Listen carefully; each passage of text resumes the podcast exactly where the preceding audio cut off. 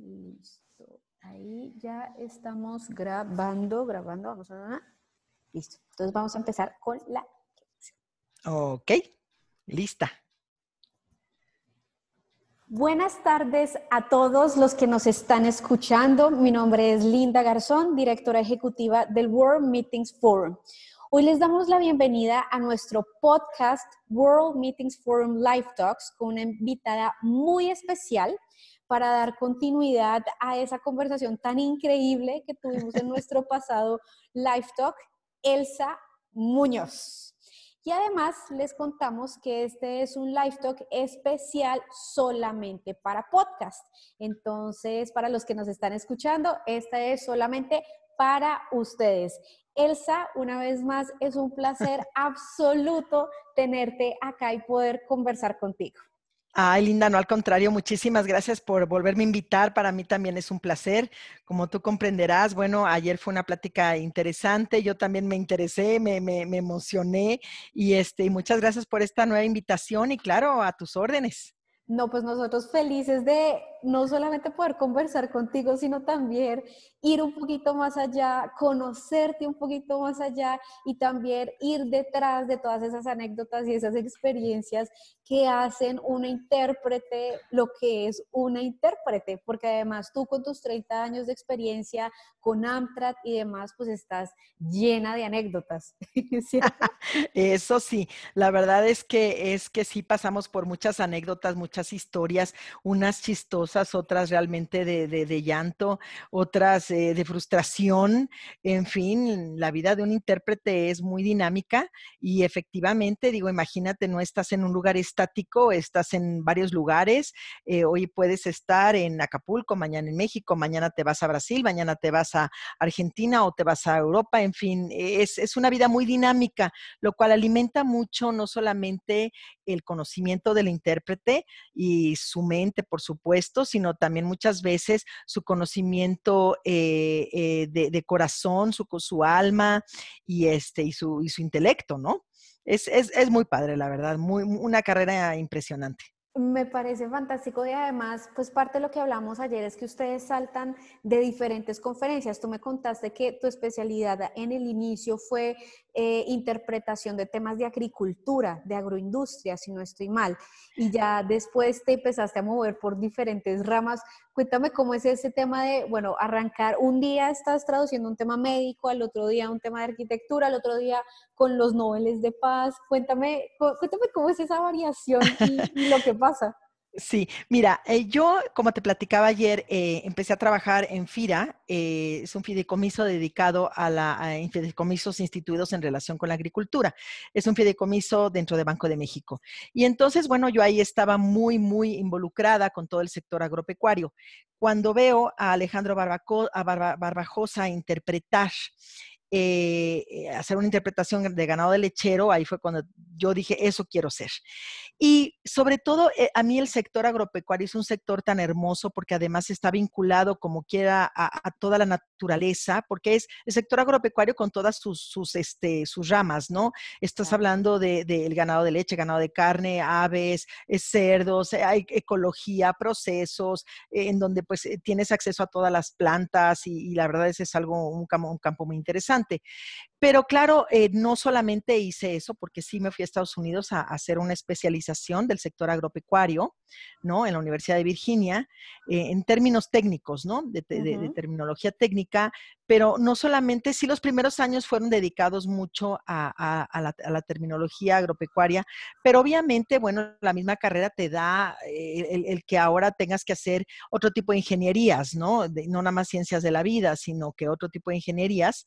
Y este, y sí, sí, eh, bueno, vas creando, en aquel entonces te platicaba yo ayer, no había internet y entonces todos los glosarios eran, los hacías manualmente, ¿no?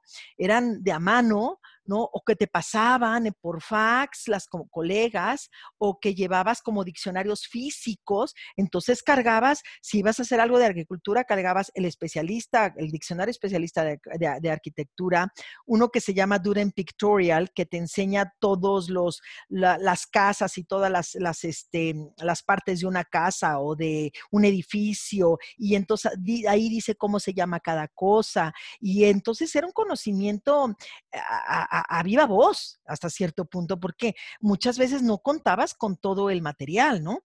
Entonces, ah, ibas aprendiendo, ¿no? Y era una, una dinámica con tu compañera muy, muy este, viva, ¿no? Muy, muy intensa, muy enérgica.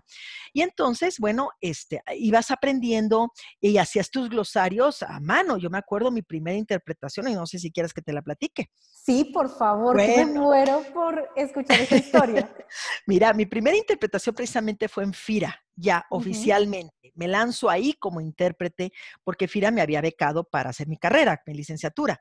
Entonces, eh, invito a una colega muy, muy, muy este, intelectual, Rosa María Ruiz, y este, eh, que también intérprete, y le invito a que hagamos cabina juntas, compañera de la escuela, y nos entrevistamos con la oradora, la oradora nos da todo el vocabulario, y yo lo hago en hojas de colores a máquina, no había computadoras. Entonces lo hago por, por abecedario, hoja por hojas, por, por, por, abecedario y de colores para distinguirlos al inglés, al español, en fin, ¿no?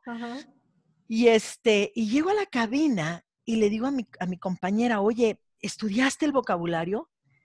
O sea, digo, con todo el nervio que implicaba primero ante Fira, que era, tu primera vez, ¿no? Sí, era mi primera vez, luego era ante Fira, que era como pasar el birrete, ¿no? Porque era la empresa que, que, me había, el organismo que me había este, becado.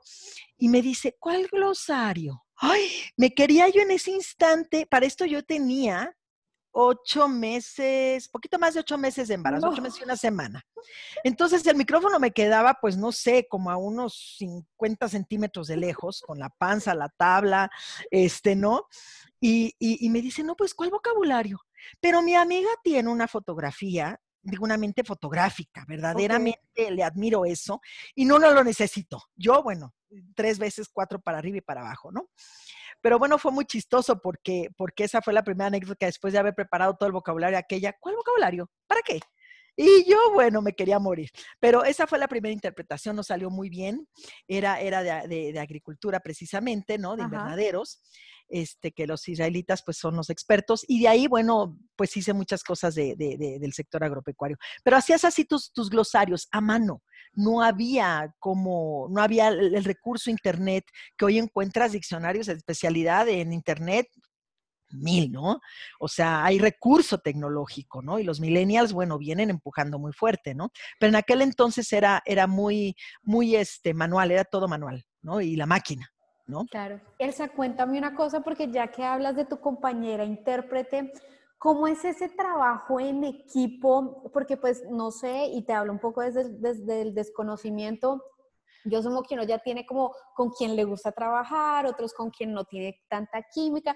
¿Cómo es eso cuando ustedes se encuentran en cabina, cómo es esa colaboración, como, porque finalmente es un trabajo, yo siento que es un trabajo muy estresante porque ustedes estén dele y dele, dele, interprete y la otra, entonces cómo se complementan, cómo trabajan en equipo, si algunas veces se presentan fricciones o no, cuéntanos un poquito sobre ese ambiente que pasa en cabina y te, te ha pasado a ti que te, que te acuerdes.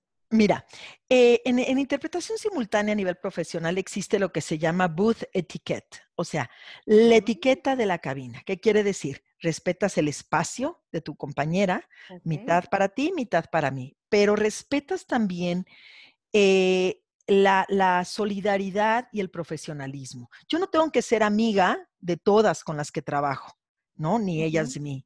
Sin embargo, sí existe una alta ética profesional entre los colegas, en donde debe de haber apoyo, ¿no? Debe de haber, estar atentas, porque aunque la otra no esté hablando, está atenta a lo que la otra está diciendo, está atenta a lo que está diciendo el orador, lo que está diciendo tu colega, ¿no?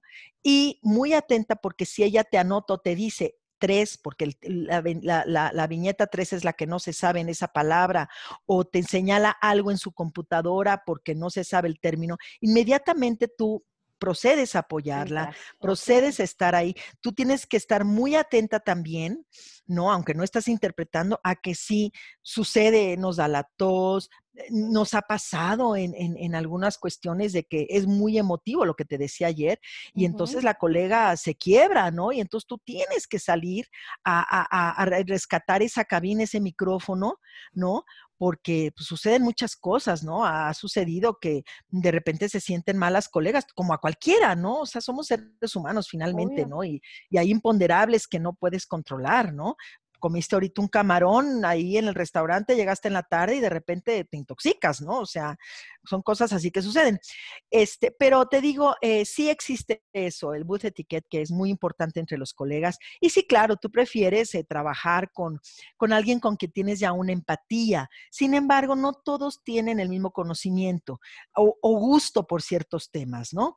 este, yo ahorita estoy estudiando un diplomado de, de, de traducción este, jurídica, que no es el tema que más me, me, apasiona, pero ahorita que tengo un poquito más de tiempo, pues lo necesito sacar, lo necesito sacar porque aunque he tomado muchos cursos, soy perito, traductor y demás, este, siempre esa parte jurídica, la muy, muy, muy especialización es la que necesitas, ¿no? Entonces, este, sí es una cuestión, este, es una cuestión de, ir, de ir afinando y no todo el mundo sabe legal. A mí no me gusta así interpretar cosas sumamente legales este, no es mi, hit.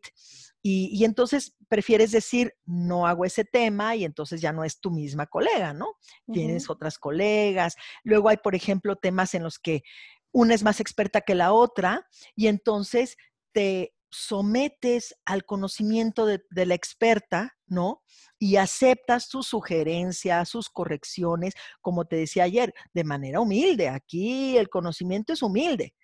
Aquí nadie entra con preponderancias y con, con este orgullos eh, de, de, de, que somos todólogas, ¿no? Para nada, para nada. Siento mucha confianza en eso que me cuentas, es decir, la confianza de poder, de que uno tiene un respaldo, si le pasa algo, si se le olvida algo, pues la otra persona entra a, a ponerse la 10 para seguir adelante con el, con el proceso de interpretación. Mucha confianza. Sí, claro, sí, y además eh, por eso somos dos cuando ya son eventos más, más largos, ¿no? Porque, porque pues como te digo, además la intérprete tiene que estarse también, este, pues refrescando la garganta, necesita tomar agua, necesita a veces un mind break, entonces salirse, cambiar de, estado mental que le llamamos, ¿no? Un poquito de estado mental, este, porque a veces es muy intenso el trabajo, ¿no? Y este, y sí, por eso son dos y máximo una hora y media, dos, cuando ya son algunas cosas cortas, ¿no? Pero sí, sí hay que tener resistencia también, ¿no? Eso está increíble. Quisiera devolverme un poquito en eso que me contabas, que, que bueno, al principio tus notas de colores, el diccionario, el vocabulario, tú que has estado tanto tiempo en esta industria, ¿Cómo has visto la evolución? ¿Qué facilidades hay ahorita? Eh, ¿Qué extrañas de pronto de, la, de, lo que se hacía antes? Pues el romanticismo de escribir a mano. A mí, por ejemplo, me encanta escribir a mano y yo ando con mis agenditas. Sí, obviamente el computador es súper fantástico, pero yo soy vieja guardia y cuando me inspiro y, y quiero mandar una nota de amor, la hago a mano. ¿Qué extrañas tú de eso que pasaba antes? ¿Cómo se complementa con lo que hay ahorita? Cuéntame, cuéntame sobre eso.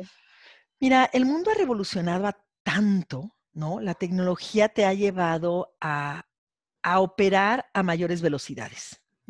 Es decir, este, a ser mucho más dinámico. Entonces, yo quizás lo que extrañe de, de, los primeros años es que el mundo no era tan competido para empezar.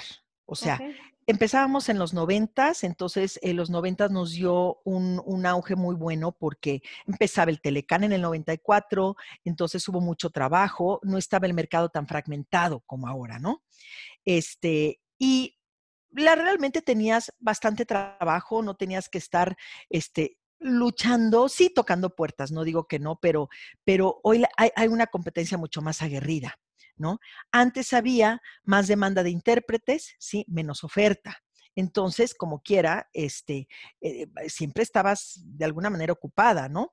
Y ahora eh, bueno, yo como agencia, pues sí, sí, sí tengo trabajo, ¿no? Tengo, pero los que son freelancers, que no tienen una agencia, ¿no? Dependen del que los, los contrate. Y el mundo de ahora, bueno, como te comentaba también, ahora hay más, eh, más oferta de intérpretes, hay muchas más universidades que están ofreciendo la carrera, en donde pues hay que cuidar mucho eh, temas importantes que, que a mí, por ejemplo, me enseñaron en la escuela. Nosotros nos graduamos siete Siete fuimos los que nos graduamos. Siete. Así. No me digas, siete. Y hoy, bueno, sí, hoy los que se gradúan, bueno, son en puños, ¿no? Entonces, este, pues sí, sí, esa es una, una, una de las diferencias, ¿no? La otra, había, se cuidaba mucho, por ejemplo, eh, la educación en cuanto a, desde la manera en que te dirigías a, tus colegas, a los clientes, y eso como que ahora se ha perdido, ¿no? Cualquiera ya, ya, este, no hay esa... Pues quizás como, como tú, no son un poquito de la vieja, bueno, no, no como tú, pero en, cuanto a la vieja, el, romanticismo, hablemos de eso, más de la vieja guardia en el sentido de, de, ser más respetuosos con el otro y eso como que se ha perdido, como que también extraño el que, el que antes pues venía, que veía quizás más a mis colegas, tenía más tiempo de verlas y ahora pues ya el mundo nos ha llevado a una revolución constante, a una competencia, ¿no? Eh, y la tecnología también, la tecnología ahora, este, la tienes el conocimiento en la punta de los dedos. Y antes no. Antes consultabas más, tenías, platicabas con el orador, te sentabas con el experto y ahora es al revés. Ahora el experto ya espera que tú te sepas todo, porque la información ya está aquí en la punta de los dedos. Entonces, ya no es eh, el intérprete que, bueno, pues está aprendiendo, ¿no? También a la vez, ¿no? No, ahora, ahora tú ya se espera, tiene, hay mayores expectativas de ti. Oye, y tocando este tema que tú dices que antes pues te, te, acercabas a los expertos, a los speakers y demás, pues yo siento que en este trabajo tú como intérprete y nosotros como organizadores de eventos tenemos una posibilidad de conocer una gente tan increíble, tan espectacular, que uno tiene unas charlas de 5 o 10 minutos y uno queda supremamente contento, enérgico Cuéntame cuál ha sido como esa charla de algún experto o speaker que tú digas, mira, me acuerdo perfectamente cuando hablé con esa persona y, qué fue lo que te, más te gustó de esa, de esa corta charla, porque pues obviamente los speakers van corriendo por todo lado porque están muy afanados. ¿Cuál ha sido como esa, esa persona que conociste brevemente en este, en este modelo de, de interpretación y qué pasó? Bueno, mira, este sí, a lo largo de toda mi carrera he tenido oportunidad de conocer a, grandes personalidades, este, muchas muy profundas que te dejan una huella en el corazón, en el alma, ¿no? Eh, por lo que han hecho, por lo que son, por lo que, por lo que, este, van diciendo en el mundo, ¿no? La verdad es que, eh, pues he tenido la oportunidad de conocer a Malala y, bueno, desde que ella entra al, Dalai Lama y cuando entran, es ese, ese te, llenan de un espíritu que te llena el alma, ¿no? O sea, porque dices como una, bueno, ya ahorita no tan chamaca, pero cuando tuvo ese problema, ese disparo en su, en su cara, este, pues era una niña, ¿no? Entonces, este, eh, te, te, te, asombras, ¿no? De verla, ¿no? Tan, tan, este, tan segura, tan, tan lo que ha hecho por el mundo, ¿no? Y te puedo decir de muchos, ¿no? Te puedo decir de muchos, no quiero, mira, eh, simplemente y no tiene que ser una gran personalidad internacional. El año pasado, sí, creo fue el año pasado, que estuve en el, la, mm, eh, interpretando para la Fundación Telmex y eh, salieron los, los, los este, paralímpicos, ¿no? Todo el equipo de, de, campeones paralímpicos. Y la verdad, verlos, ¿no? Verlos, platicar con ellos, abrazarlos, ¿no? Y, y, y yo me quiebro, me quiebro porque simplemente dices, oye, pues es gente tan exitosa, ¿no? Este, Patch lo que hace, ¿no? Y pues muchos más, ¿no? Te puedo, te digo, te digo, te puedo, cada uno en su rama tienen, tienen una especialidad, ¿no? Un, una, un algo muy hermoso, ¿no? Entonces sí, sí te deja. Tú me estás contando eso y a mí se me está moviendo el alma, es decir, una cosa impresionante y eso que yo no he estado ahí, ¿cómo haces para manejar esas emociones? Porque es demasiado, demasiado, demasiado fuerte. Mira, en un tiempo eh, por ahí de los años, como por ahí del año 2000, en un evento eh, me invitaron a un curso de John Grinder, que es el, padre de la programación neurolingüística.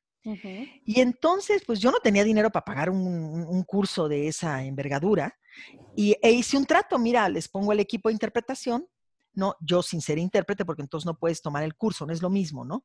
Le dije, este, te, te, te, pongo el equipo de interpretación y, te lo, y, con eso me, este, pago mi curso, ¿no? Entonces, puse yo el equipo de interpretación y tomé una, una, este, eh, una, maestría con, con John Grinder, ¿no? Y él con programación neurolingüística, pues tiene muchísimas técnicas la programación neurolingüística para manejar diferentes emociones, eh, quitarte anclas que te estorban en la vida y ayudarte a manejar ciertas circunstancias en la vida. La inteligencia emocional también, que la aprendí de, de, Goldman, y muchas cosas que me empezaron Robert Diltz. Me encantó todo esto de manejar la mente, de poder, de poder manejar todas estas circunstancias que precisamente te platicaba ayer de los filtros. Ya ahora, pues de repente manejo mis filtros, y te digo de repente porque eh, trabajo con una, congregación religiosa y cuando empiezan las oraciones tan hermosas, cuando las ves que se, tan entregadas, tan, tan este, llenas y, también te quiebras, que se tienen que retirar de, África porque no tienen suficientes hermanas que, eh, o, si les pasa algo a las hermanas, las hermanas, nadie las rescata, nadie las ayuda, nadie las apoya y tienen que retirar su, su ministerio de ahí, su misión. Y entonces, oye, es esto, ¿no? Y también, pues, también por muchos filtros que ponga, hijo, el corazón me, me, me, me, me traiciona, ¿no? Y, me quiebro. Ahí entonces mi amiga, que tiene, que es muy experta en teología y en todo esto, ella es la que saca a la casta muy bien. Y yo, pues, de repente soy la lágrima andando, ¿no? bueno, pues tú lo decías a un principio, pues ustedes no son de palos, son seres humanos como todos, entonces uno se le mueve el corazoncito. Hablando de eso, ¿qué es lo más difícil que te ha tocado interpretar? Difícil no por la complejidad técnica, sino difícil en este, en este tema, desde lo humano. ¿Qué es lo más difícil que te ha tocado interpretar? Pues fíjate que eh, lo más difícil que me tocó interpretar fue una ocasión que estábamos en un evento sobre este, mm, era sobre educación infantil y mi colega acababa de perder a su esposo y hablaban de los efectos de, no tener el padre, de no de estar el padre ausente, de todas estas cosas, ¿no? Y, bueno, era, era que nos pasábamos el micrófono, pues yo por, eh, porque pues siendo mi amiga lo lamentaba tanto como ella, ¿no? Y ella pues con todo este dolor, entonces nos pasábamos el micrófono porque las dos estábamos realmente muy, muy sensibles ante el tema, ¿no? Muy, muy sensibles este, ante todos estos, estos hechos, ¿no? Porque además pues este, eh, había sido una muerte eh, muy drástica, ¿no? Entonces había sido muy, repentina y, todo esto nos, nos, nos, tenía muy conmovidas en aquel entonces, ¿no? Creo que yo creo, puedo decirte que esa ha sido una de las más difíciles. De, en, en, cuestión emocional. Sí, claro. ¿no? Porque, porque en, cuestión de, interpretación, recuerdo una de, se llamaba em, comunicación trans, se me fue ahorita, pero es, es con los seres del más allá. En donde implica la, la, física cuántica y, terminologías mucho, muy, muy, complicadas. Este, e, entonces sí, sí estuvo muy, muy difícil, muy difícil también esa, esa, esa, esa, esa interpretación en su tema también, ¿no? Claro, muy denso. Bueno, ya, pasamos de lo difícil y qué ha sido esa interpretación que tú recuerdes así que te la hayas gozado con toda, que saliste súper energizada.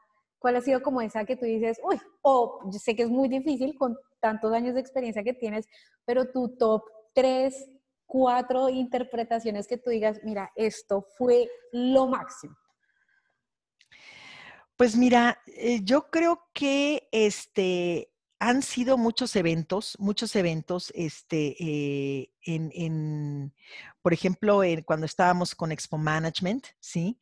Había muchos, muchos este, eh, eventos en los que ah, eh, tenían ellos, pues, oradores de alta, alta alcurnia, y la verdad era muy hermoso, ¿no? Pero creo una de las que recuerdo es la, del, la del Dalai Lama. Ese fue una de las cosas muy hermosas eh, que, que, me dejó, que pues al final eh, mm, se levantó, me, me, me, dio su, no se llama bendición, pero su, su, este, su agradecimiento, ¿no? Y entonces para mí, bueno, mm, fue algo hermosísimo, fue algo muy bello, fue una experiencia muy, muy enriquecedora, ¿no? Muy, muy enriquecedora. Este, también, bueno, pues sí ha habido algunos, algunos otros, estoy tratando ahorita de, de, acordarme de entre todos los que, Jorge Valdano, recordar su, su, su historia, ¿no? De, de, de, los Andes, ¿no? Cuando se pierden los Andes también, porque acuérdate que no traducimos nada más de inglés a español, sino de español a inglés. Entonces, este, escuchar a, a Jorge Valdano también ha sido muy, muy enriquecedor. Y pues creo que, digo así, entre los que ahorita se me, se me vienen a la mente han sido esos, ¿no? Eh, Malala, mm, mm, ah, la Nana Fine, también. La Nana Fine. La Nana Fine, historia. Bueno, pues es una mujer cuya, cuya este, historia es muy sorprendente porque ella eh, eh, enferma de cáncer del útero, ¿no? Entonces no puede tener hijos y qué chistoso, ¿no? En su programa ella es madre de, de, de, los niños, ¿no? Es, se convierte en madre, ¿no?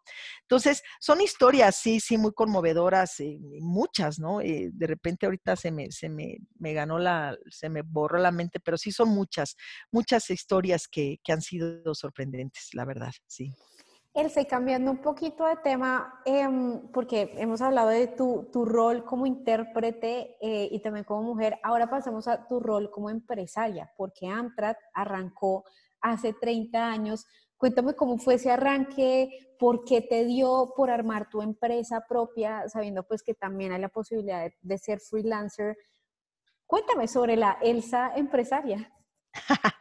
Pues mira, en 1990 sucedieron tres, tres este, e, eventos muy importantes que marcaron mi vida. La primera fue, eh, ahora sí que back to back, fue la muerte de mi mamá.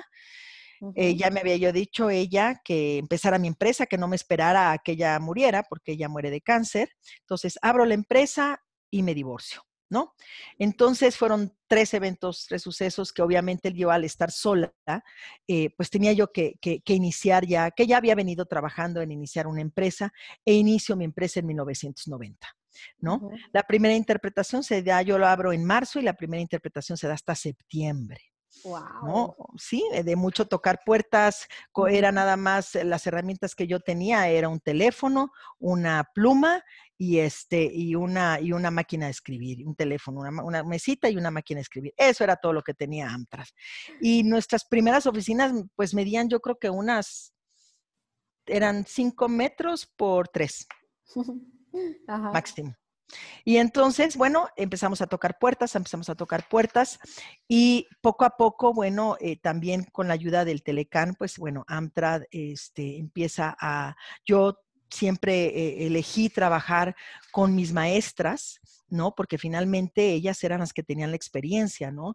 Entonces, ellas me, me, apuntalan en el conocimiento, más aparte eh, Rosa María Ruiz, que te platiqué que era mi, mi, colega, ella tenía lengua eh, estadounidense, materna, entonces eso me ayuda mucho a mí a mejorar mi inglés y a partir de ahí pues empezamos a catapultar todo lo que era la empresa, ¿no? Me acuerdo en 94 Bill Gates ya ahorita que dices, no me acordaba de Bill, Gates. Bill Gates vino a México por primera vez y fueron, digo, tuvimos 3.000 asistentes, ¿no? Y pues así empezamos a crecer, a crecer, a crecer. Eh, yo he sido muy inquieta, abrimos Guadalajara y luego, bueno, empezamos a comprar cada vez más equipo. Me hice de un equipo eh, de trabajo muy sólido. Empezamos a entrar con, con Expo Management, con eh, Fundación Telmex, con tianguis turístico y así varios eh, eventos grandes, ¿no? Muchos de la secretaría del gobierno también. Y, este, y empezamos a crecer. Y creo que una de las cosas más importantes que tenía yo era que siempre buscaba dar el valor agregado. El mm. valor agregado se empezó a hablar de hace, ¿qué te diré? 10 años, pero yo lo vengo aplicando hace no sé, 20. Siempre decía yo, bueno, si me encargan flores, porque no le decíamos no a nada, ¿eh? Eso sí, no le decíamos no a nada. Todo lo que nos pidieran, todo lo hacíamos. Y siempre dando un valor algo más, más arriba de lo que nos pedían, más arriba de lo que nos pedían. Y este, y, yo creo que eso también ha sido parte del éxito, ¿no? Que Amtrak se ha entregado a, su, a su servicio de interpretación y traducción con el corazón, más que con la, mente de, de, de one one, no, con el corazón y, el éxito ha venido, bendito Dios, solito. ¿no?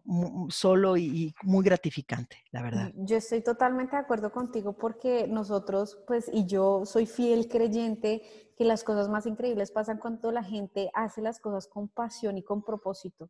Es decir, esos dos elementos cuando se unen, las cosas estallan, todo empieza a fluir perfectamente y ese es el poder que hay detrás de ese tipo de cosas y algo tan lindo como lo, que nos estás contando. Sí, fíjate que, que siempre ha estado el compromiso y la confianza, y la confianza de que en nosotros mismos, de probar siete veces, tres, cuatro, cinco, ¿no?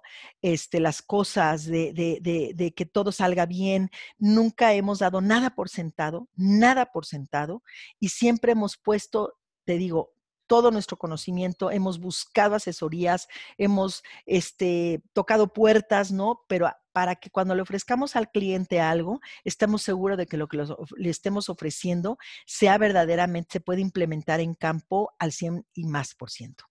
Eso está increíble. Elsa, y ya para, para concluir, quisiera de pronto que, no sé si en tres palabras o, o bueno, como me lo quieras resumir, lo que es ser intérprete, el propósito de ser intérprete, no desde lo técnico, sino como tú bien lo mencionas, desde el corazón. Mira, yo creo que como sucede con cualquier profesión, ¿no?